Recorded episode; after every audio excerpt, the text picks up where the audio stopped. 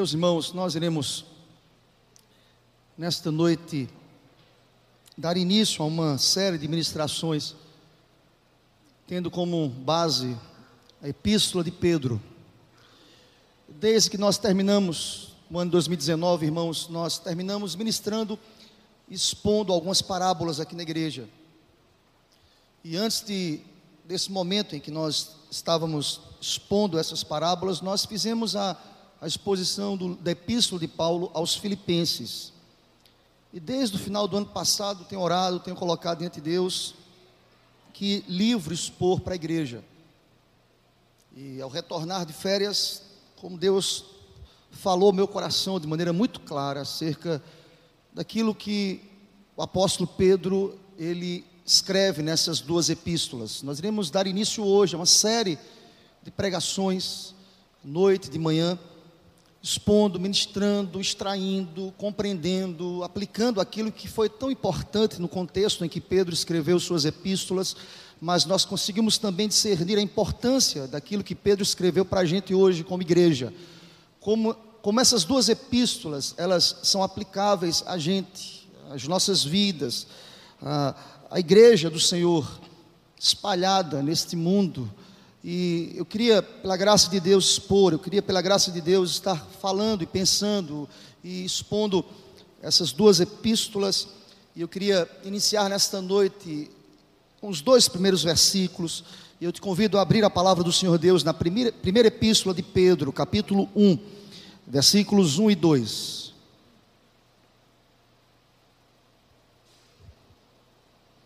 Primeira Epístola de Pedro, capítulo 1, versículos 1 e 2.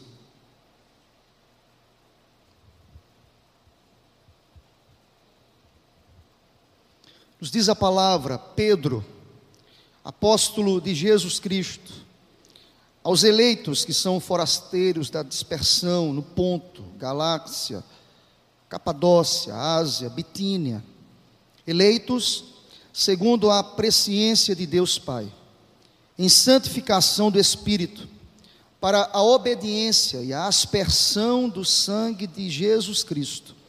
Graça e paz vos sejam multiplicadas. Aleluia. Amém. Glória a Deus por isso.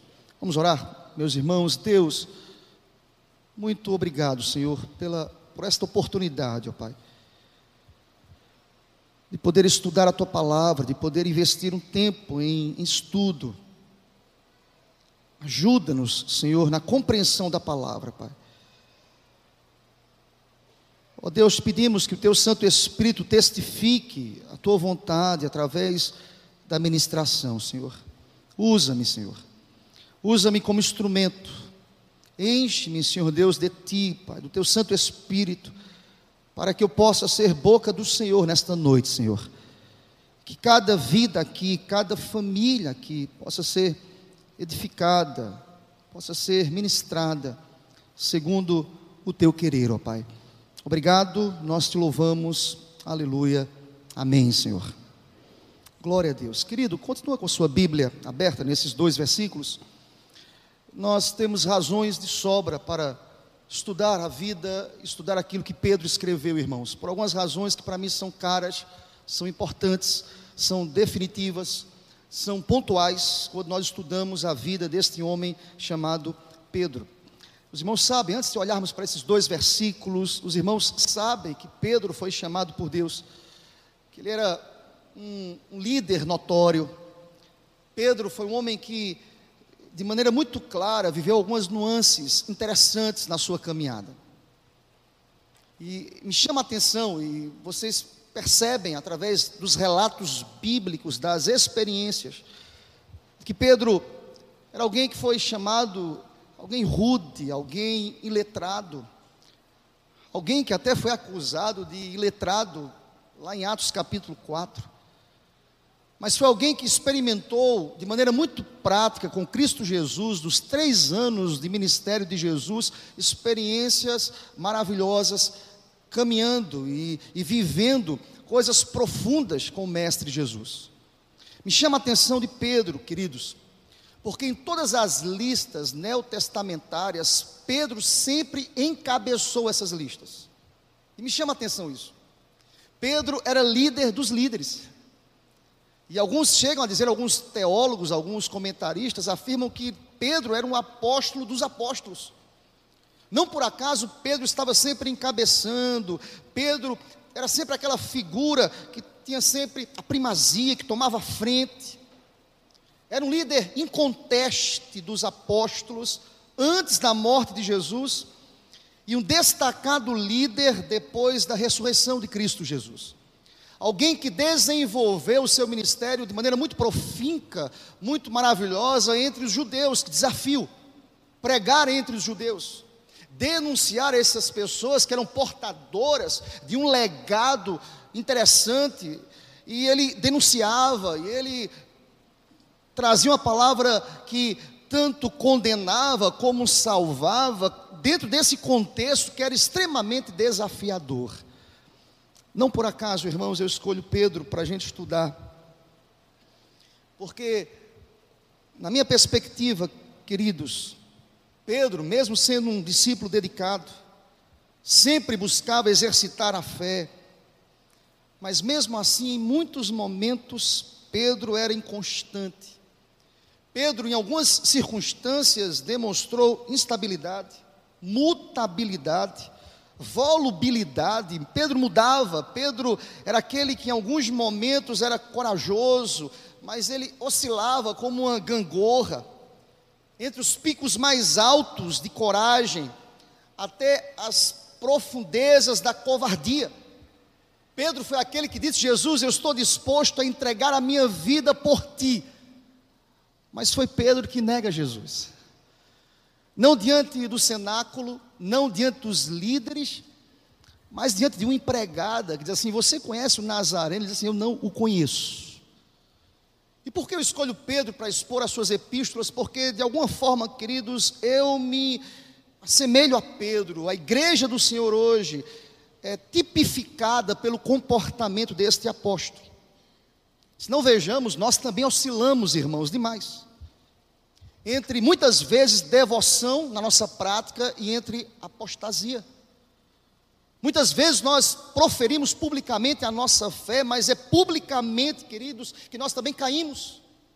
Muitas vezes nós externamos um compromisso inabalável em que Deus tem a primazia da nossa alma, mas em muitos outros momentos nós também estamos nos profundos relacionamentos de apostasia em relação a Deus.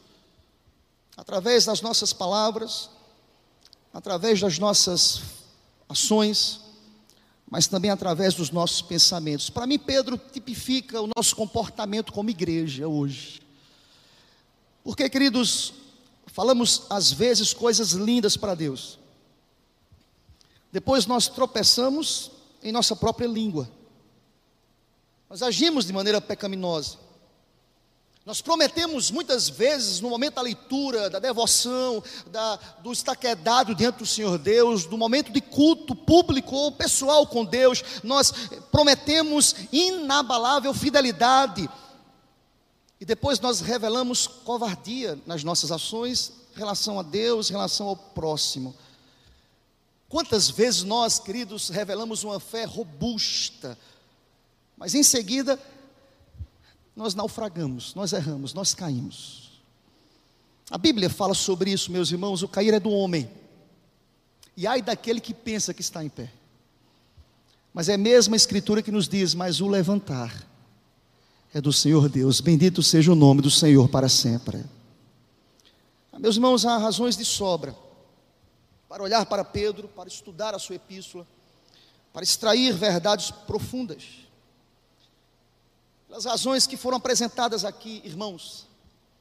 Eu acrescento dizendo que Pedro, ele é lembrado por contradizer Jesus, quando este falou que os discípulos o negariam. Eu dizia há pouco a vocês, Pedro não. Pedro replicou. Pedro foi alguém que disse assim: Deus, eu estou disposto a morrer, eu jamais negarei o Mestre. Mas, como dizia, foi lá no pátio de Caifás que ele nega, que ele deixa de reiterar a sua fé, a sua pública profissão de fé.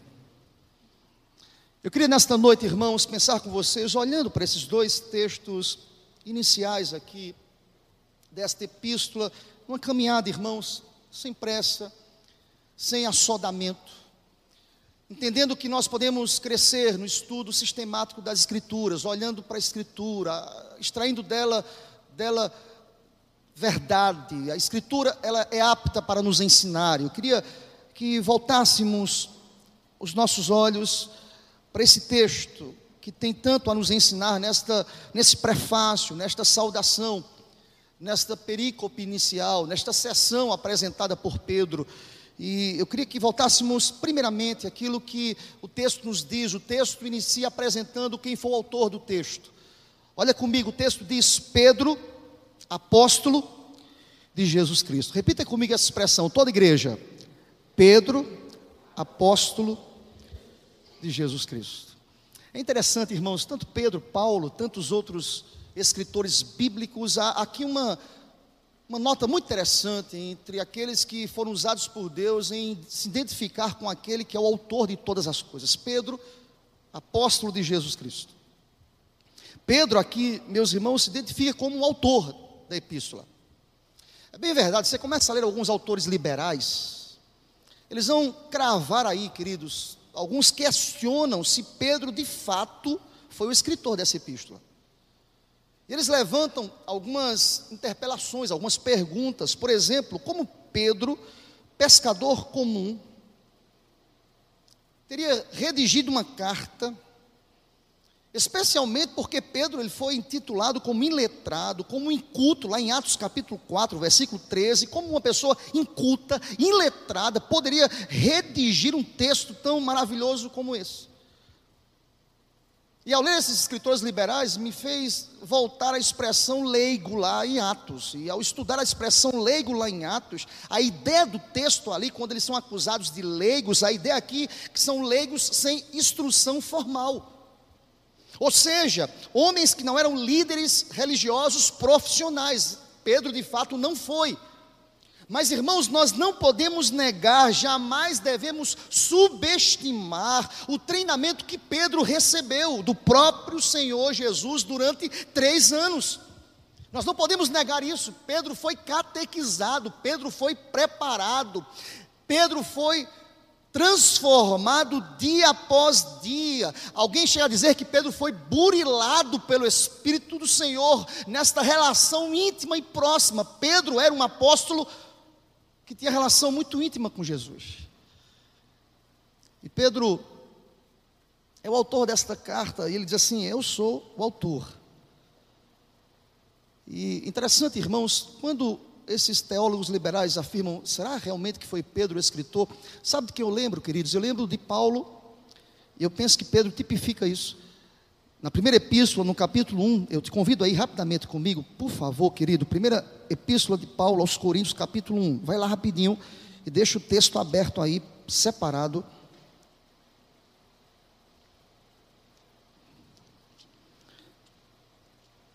Eu fiz uma correlação, irmãos, com esse texto, versículos, a partir do verso 26. Vocês estão comigo, amém?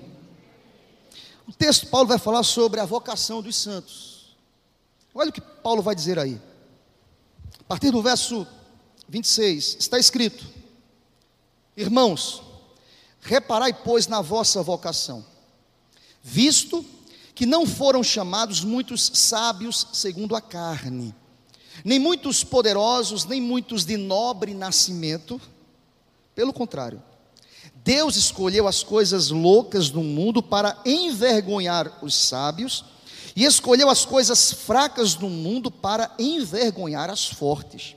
E Deus escolheu as coisas humildes do mundo e as desprezadas e aquelas que não são, para reduzir a nada as que são, a fim de que ninguém se vanglorie na presença de Deus. E olha que o texto vai dizer no verso 30 e 31, querido. Vamos ler juntos? 30 e 31. Mas vós sois dele, em Cristo Jesus, o qual se tornou da parte de Deus sabedoria e justiça, e santificação e redenção, para que, como está escrito, aquele que se gloria, glorie-se. Você pode dizer amém por isso, irmãos? Quando algum liberal lhe procurar dizer assim, será que foi Pedro que escreveu? O grego usado aqui é um grego extremamente interessante aqui, na literatura aqui, no texto, na epístola de Pedro. Aí você vai para Coríntios. Deus escolhe, escolhe as coisas simples para confundir os sábios. Pedro foi acusado de iletrado, mas ele estava cheio de Deus. Foi Deus que capacitou Pedro. O seminário de Pedro foi um seminário extremamente poderoso, irmãos. O professor de Pedro foi Jesus. Glória a Deus por isso. Todos nós precisamos desse professor, irmãos. E aquilo que Jesus quer nos ensinar está revelado nas Escrituras. Glória a Deus por isso. Ele é o nosso professor, é a palavra que nos ensina. Pedro, que se apresenta como este escritor, fica claro para a gente, irmãos, Pedro é o autor da carta, sem dúvidas. Usado, iluminado, treinado, equiparado, capacitado, direcionado por Cristo Jesus. Pedro é, sem dúvidas, o autor desta carta, mas esta carta é direcionada a algumas pessoas.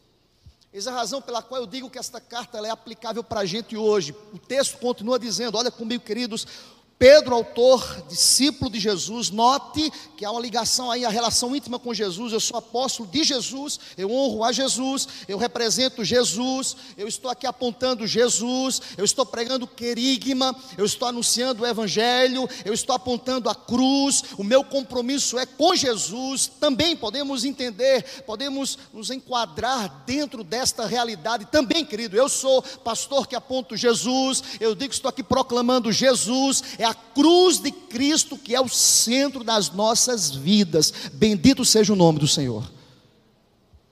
E esta carta tem endereço, irmãos. Olha para o texto. O texto vai dizer: Pedro, apóstolo de Jesus, aos eleitos que são que, irmãos? Forasteiros.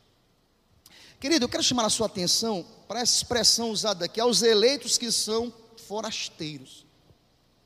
Fica muito claro para mim, vejam, primeiro Pedro se compromete com aquele que é o dono da sua vida. Eu sou apóstolo de Jesus.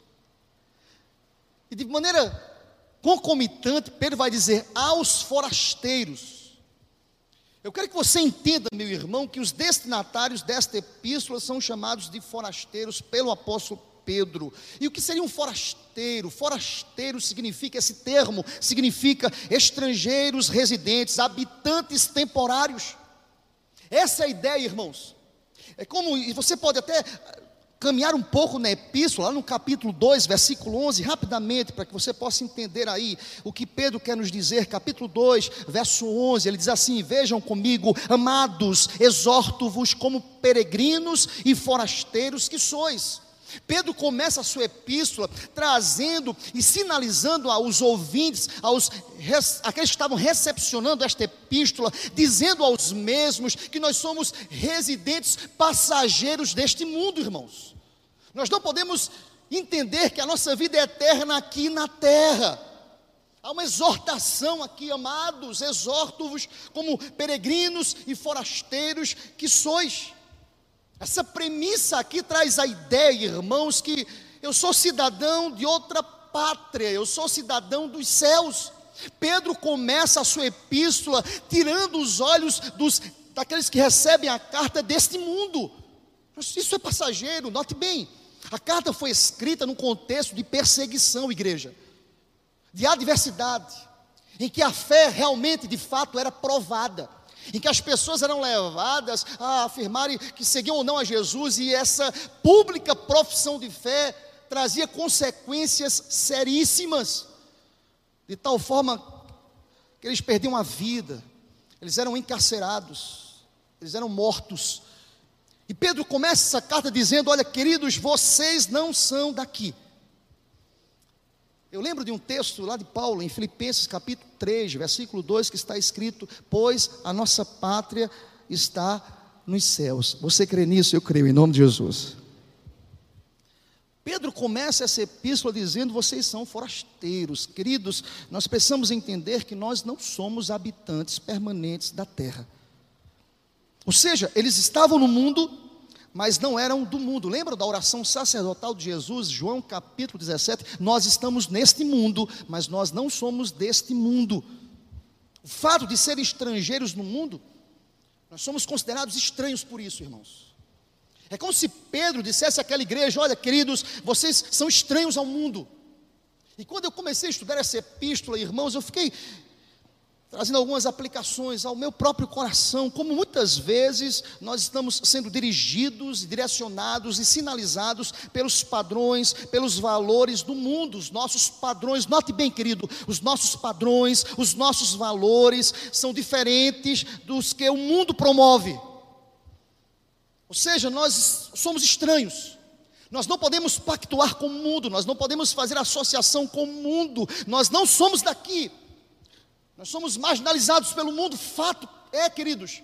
Eu não posso ser amigo do mundo e amigo de Deus. Eu não posso me relacionar com o mundo e com Deus. Nós não podemos servir a dois senhores. Por isso que Pedro começa a sua epístola dizendo: vocês não são daqui. Primeira coisa, olha, eu sou escravo de Jesus, vocês também são escravos de Jesus. Eu sou discípulo de Jesus, mas vocês também são discípulos de Jesus. E quem é discípulo de Jesus, por certo, será perseguido. Mas em todas as perseguições nós somos mais do que vencedores glória a Deus.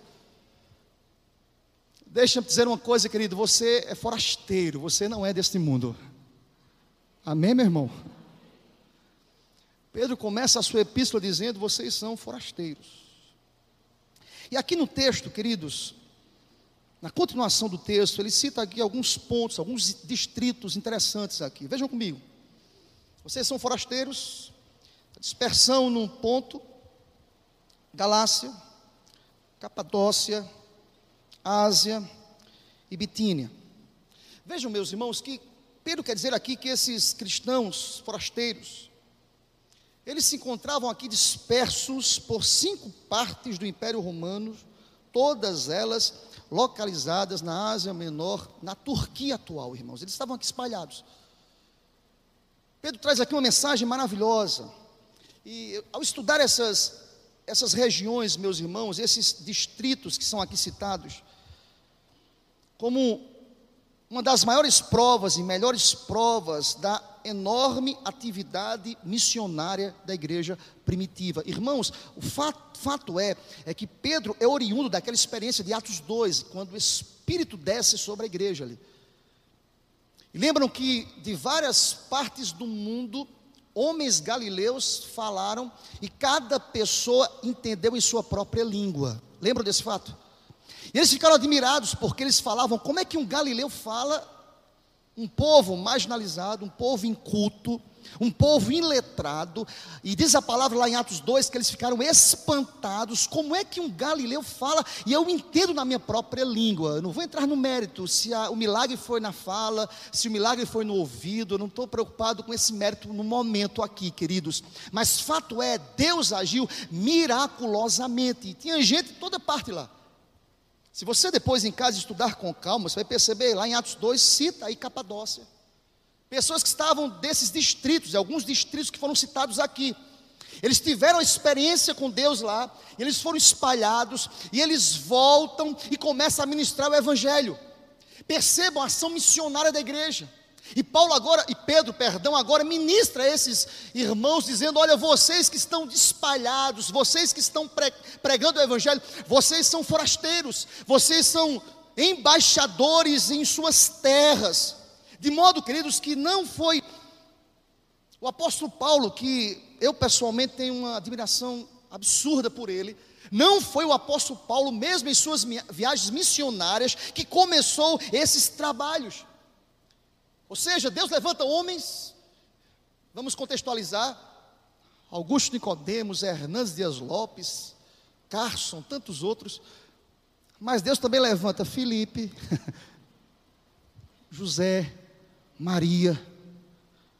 E da mesma forma que Deus usa e usou Paulo, Pedro, Augustus, Hernandes, Carson, Paul todos eles, Deus também nos usa na mesma intensidade como Ele está me usando para te abençoar hoje à noite, em nome de Jesus. Pedro traz uma palavra de encorajamento a esses líderes. Vocês são forasteiros também, como eu sou. Vocês são pregadores da palavra. Vocês estão aqui para apregoar, para ministrar a mensagem. E percebam, queridos, que ao dizer isso, vocês estão espalhados, mas a condição é a mesma. Vocês são apóstolos, discípulos de Cristo Jesus. Vocês são seguidores de Cristo Jesus. Assim como eu sou apóstolo, vocês são discípulos. Vocês pregam, vocês estão escravizados pela mensagem da cruz. Há uma razão pela qual todos e todos nós estamos ligados, estamos na mesma condição, pelo fato que a igreja reformada defende a ideia do sacerdócio universal. Não há disparidade entre o clero e o povo, nada disso, queridos, por uma razão simples. É como se Pedro dissesse àquelas pessoas: olha, ouvintes, receptores desta mensagem, assim como eu sou apóstolo de Jesus, vocês que estão aí na Capadócia, na Bitínia, na Ásia, na Galácia, no ponto, vocês estão na mesma condição. Que condição, pastor? Versículo 2, início do versículo 2, nós somos eleitos, e bendito seja o nome do Senhor para sempre. Nós somos eleitos. Depois que Pedro diz assim: Olha, eu sou escravo de Jesus, vocês são seguidores porque são escravizados pela mensagem de Jesus, espalhados por esses distritos. E você pega a geografia, estão, esse, essa região está no nordeste da Judéia. Nós somos eleitos. Aqui uma expressão que nós gostamos muito, muito, os presbiterianos, eleitos. A ideia de que Deus é soberano sobre todas as coisas. A ideia de que há um propósito, há uma predeterminação para todas as coisas. Vejam, Pedro coloca por terra qualquer merecimento humano, qualquer glória humana Pedro diz assim: Nós somos eleitos. Vocês estão pregando, mas vocês são eleitos. É evidente, irmãos, que esta carta foi escrita a pessoas de origem gentílica. Para quebrar, não existe mais judeus nem gregos. E, e interessante como as pessoas recepcionam esta carta e falam: Olha, eu sou eleito também. Eu, Pedro me chama de eleito aqui, escolhido por Deus. Houve um tempo, irmãos, que esta nomenclatura era exclusiva para o povo de Israel. Lembro de Deuteronômio capítulo 7, versículo 6, está escrito: Porque tu és povo santo ao Senhor teu Deus, o Senhor teu Deus te escolheu para que lhe fosses o seu povo próprio de todos os povos que há sobre a terra. O profeta Isaías escreveu também: Israel, meu escolhido, mas é interessante, meus irmãos, que o leque da graça foi estendido. Os gentios agora podiam se caracterizar como eleitos, não pelos méritos próprios, assim como o povo de Israel foi escolhido, não por méritos próprios, pela escolha livre de Deus, nós também podemos reiterar esta verdade hoje. Deus nos escolheu, nós somos eleitos de Deus, e bendito seja o nome de Deus para sempre. Pedro olha para aqueles que recebe esta carta dizendo: vocês são eleitos. A mensagem de Deus foi estendida a todos. Mas o texto continua, queridos. Eleitos, meus irmãos, não segundo os nossos próprios méritos. Mas olha para o texto, segundo a presciência de Deus Pai. Você pode dizer amém para essa palavra? Olha aqui para mim, querido. No trabalho que nós desenvolvemos na igreja, não podemos chamar para nós mesmos a glória. Porque se nós estamos aqui fincados nesse lugar, foi porque o Senhor, segundo a sua presciência, a sua soberana vontade, nos elegeu e nos escolheu, porque Deus é soberano sobre todas as coisas, em nome de Jesus. Eu quero que você entenda, querido, que esta epístola começa com encorajamento. Lembram do contexto? O contexto aqui é de perseguição, de sofrimento, de dor, de agruras. É como se Pedro estivesse dizendo àqueles receptores, aos destinatários: se encorajam, vocês são eleitos segundo a presciência de Deus, Deus é por nós, é o Espírito Santo que desperta em nós os primeiros desejos, os primeiros anelos por Deus, a bondade de Deus, é o Espírito Espírito Santo aquele que nos convence de pecado, é aquele que nos conduz à cruz, onde somos perdoados, é o Espírito aquele que nos capacita a andar em santidade, a ficar livres dos pecados que nós tínhamos todos os dias, nós confessamos, e todos os dias o Espírito Espírito Santo de Deus nos perdoa, é o Espírito Santo que nos dá a segurança de que nossas faltas são perdoadas e que Cristo é o Senhor das nossas vidas. É como se Pedro olhasse para aqueles destinatários e afirmassem: descansem, se encorajem, mesmo diante das lutas, porque vocês foram eleitos, escolhidos segundo a presciência, a vontade boa e maravilhosa de Deus. Deus é por nós, e se Deus é por nós, quem será contra nós. Glória a Deus. Eu também estou hoje à noite aqui para te encorajar. Deus é contigo, creia nisso em nome de Jesus. Você tem uma chancela, meu irmão. Você foi selado pelo Espírito Santo de Deus. Você é de Deus. Lembrem-se: o que caracteriza um servo de Deus é alguém que rompe com o mundo. Verdade é que muitas vezes nós flertamos com o mundo. Nós equiparamos aquilo que é tão caro para a gente, tão profundo, tão maravilhoso, com o mundo, flertamos. Aí eu vou lá, flerto um pouquinho, peço perdão e volto. Não, querido. Quem nasceu de novo tem nojo do mundo. Quem nasceu do novo vive em santidade de vida. Quem nasceu de novo mortifica a carne. Quem nasceu do novo entende o que Paulo diz em Efésios 5,18: E não vos embriagueis com vinho, no qual há dissolução, mas enchei-vos do Espírito Santo de Deus. Igreja do Senhor, precisamos nos encher com o Santo Espírito de Deus, porque nós somos eleitos segundo a presciência de Deus, e há lógica no texto. Como se Pedro dissesse assim: Vocês estão abatidos, igreja, lembre-se vocês foram escolhidos segundo a presciência de Deus Pai. Há uma lógica no texto, porque o texto vai dizer que nós somos escolhidos, olha para o texto, em santificação do Espírito. Percebem, queridos? Percebem que não há uma relação letárgica, não há uma comodidade. Vez por outra eu encontro um fariseu dizendo: uma vez salvo, salvo para sempre, eu vou curtir a vida, eu não perco a salvação. Não, queridos, há uma lógica textual aqui muito clara, muito posta aqui. Eu fui eleito segundo a presciência para viver em que? Em santidade do Espírito. Espírito é dom de Deus. Paulo vai dizer isso em Efésios 2. É dom, é dado por Deus. Para que promova no coração pecaminoso do homem ações progressivas, práticas, em santidade do Espírito. Precisamos entender, irmãos, e Pedro vai dizer isso nesta epístola, que o cristão foi salvo pelo Espírito, o cristão foi escolhido por, pelo Deus Pai para que possa viver em novidade, em cada passo, movidos, geridos, direcionados pelo Espírito. Espírito Santo de Deus que já foi selado nas nossas vidas, graças a Deus. Eu posso dizer, não pelos meus méritos, lembrem, fui eleito, segundo a presciência, eu posso dizer: vivo não mais eu, mas agora Cristo vive em mim. Glória a Deus. Amém, querido? Impressionante, irmãos, como Pedro, de maneira muito cirúrgica, que é abençoado, diz a esses irmãos aqui para a gente hoje. Vocês foram eleitos segundo a presciência de Deus Pai, escolha livre, absoluta, em santificação do Espírito. Aqui é uma coisa muito prática, irmãos. É que o Espírito Santo é aquele que nos capacita a andar em santidade. Por isso que não tem glória de homem nenhum aqui, irmãos. Glória a Deus por isso. Ele que capacita. Crente não pode levantar de um momento de oração dizendo, rapaz, agora eu tô, eu tô potência. Agora eu sou cheio de Deus. É o Espírito que capacita, irmãos. Quantos de nós, ao término de um culto como esse, ao sair dos portões da igreja, pecam. É verdade ou não é, queridos?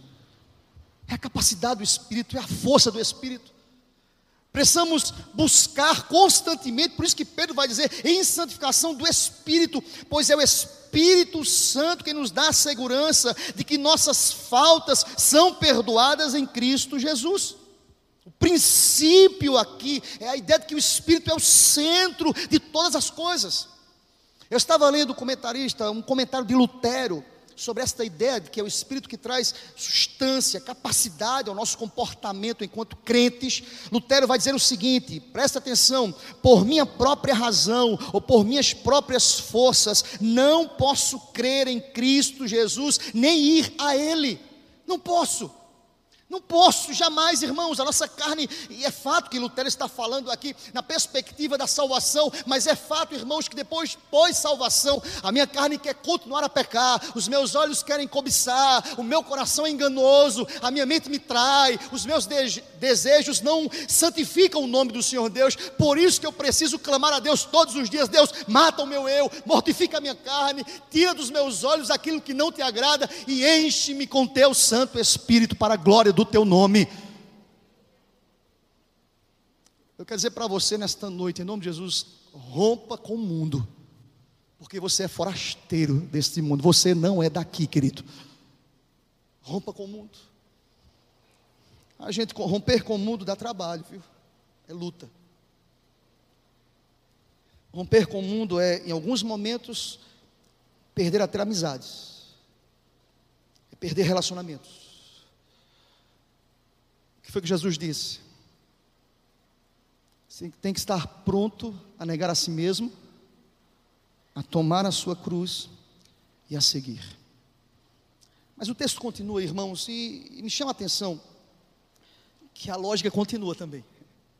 Olha o que Pedro vai dizer aqui, irmãos, eleitos pela presciência de Deus, para a santificação, e ele vai dizer o seguinte: olha comigo, para a obediência e a aspersão do sangue de Jesus Cristo, para a obediência. Note bem, querido, os cristãos são escolhidos para obedecer. E aqui ele agrega uma ideia cultural judaica. E a ser aspergidos com o sangue de Cristo Jesus. Lá no Velho Testamento, a título de informação, irmãos, no Velho Testamento, Há três ocasiões em que se menciona o aspergimento com sangue. Por isso que Pedro cita aqui. Pedro era conhecedor da cultura, irmãos, judaica. Bem provável que o apóstolo Pedro tenha trazido essas lembranças quando escreveu esta epístola à igreja aqui. Primeiro, quando um leproso era curado, ele era aspergido com sangue de ave, Levítico capítulo 14, era purificado. Era ordem de Deus. Segundo, o aspergimento com sangue formou parte do ritual para separar Arão e os sacerdotes. Ou seja, vocês têm que ser, o sangue tem que ser aspergido sobre vocês para que vocês possam exercer o ministério de vocês. E me faz lembrar, por exemplo, ontem, nós estávamos ontem na consagração, na ordem, na ordenação, melhor dizendo, do pastor Marcos Amâncio, que agora é pastor Marcos Amâncio, desde ontem. Ordenado, separado para o ministério. Mas nós defendemos o sacerdócio universal hoje e nós entendemos que cada crente foi separado, tirado do mundo. Nós somos forasteiros. A ideia que Pedro tem também aqui é dessa separação, esta consagração, ou seja, o aspergimento do sangue era sinal de consagração para servir a Deus. Por isso que nós não podemos servir a dois senhores. Você foi separado, aspergido, consagrado para que através da tua vida e da minha vida o nome do Senhor possa ser honrado e glorificado em nome de Jesus. Mas Pedro também tem em mente uma terceira ideia do aspergimento, irmãos. Ou seja, para mim, uma grande figura do aspergimento é que no aspergimento vem a ideia da aliança, da relação de Deus para com Israel. E note bem, querido, que na aliança, Deus, por sua própria e livre vontade, aproximou-se de Israel para que eles pudessem ser o seu povo e ele o Deus deles. Através dessa ideia do aspergimento, da relação do derramamento do sangue, da confissão, do sumo sacerdote representar o povo nesse processo no tabernáculo de confissão a Deus. Glória a Deus por isso que nós não podemos e não precisamos mais repetir este ato, porque Cristo pagou o preço perfeito na cruz e nós fomos separados e o sangue de Jesus foi aspergido sobre as nossas vidas e nós podemos caminhar segundo a vontade santificadora do Senhor. O que é que Pedro vai dizer, queridos? Em obediência. Lembram que o povo disse nesse processo de aliança de Deus para com o povo? Por isso, meus irmãos, que o livro da aliança, lembram? Foi lido a Israel. E o que foi que o povo de Israel disse depois que o livro da aliança foi lido? Sabe o que eles disseram? lá em Êxodo capítulo 24, versículo 3, está escrito: Tudo o que falou o Senhor faremos. Obediência, irmãos. Você é crente, meu irmão? Amém? Misericórdia, Jesus. Você é crente, meu irmão? Amém. Obedeça ao Senhor. Quem tem ouvidos, ouça o que o Espírito Santo está dizendo à igreja nesta noite, em nome de Jesus. Obedeça. Foi Jesus que disse: é melhor obedecer do que sacrificar. Tem pessoas que sacrificam. Deus não quer mais sacrifícios. O sangue foi aspergido pelo derramamento de Cristo na cruz sobre a igreja. Graças a Deus por isso. Mas, irmãos, Pedro fecha essa mensagem para a gente concluir esta ministração, irmãos, dizendo: olha o que está escrito. Eu quero convidar a igreja a, a terminar esses dois versículos dizendo o que Pedro diz no final deles. Toda igreja graça e paz vos sejam. Mais uma vez, queridos, graça e paz. É impressionante como as cartas, via de regra, elas começam apresentando esta salvação. Me chama a atenção, irmãos, que a saudação não somente indica que Deus mesmo está com eles, mas demonstra que Deus está com eles sob a promessa de sua graça. Percebam que aqui é uma expressão muito importante: graça e paz. O que é graça se não favor que nós não merecemos? Esta graça, que é o favor que Deus derrama sobre nós, promove nos nossos corações paz. Graças a Deus por isso. Lembram que o contexto aqui é de perseguição e Pedro termina a sua saudação, saudação dizendo que a graça de Deus possa se multiplicar sobre o coração de vocês, para que vocês caminhem em santidade, em obediência, entendendo que foram, o sangue foi derramado sobre vocês e entendendo que a paz de Deus estará guiando e controlando todos os atos de vocês para a glória de Deus. Ou seja, irmãos, eu concluo dizendo isso, que o conhecimento de Deus é a fonte de onde nós podemos obter graça, a graça e a paz que tanto necessitamos para as adversidades e para as lutas que enfrentamos todos os dias. Para quê, queridos? Para que o louvor e a glória não sejam creditados aos homens, mas que a honra e a glória sejam creditados àquele que é merecedor de toda honra e de toda glória, em nome de Jesus.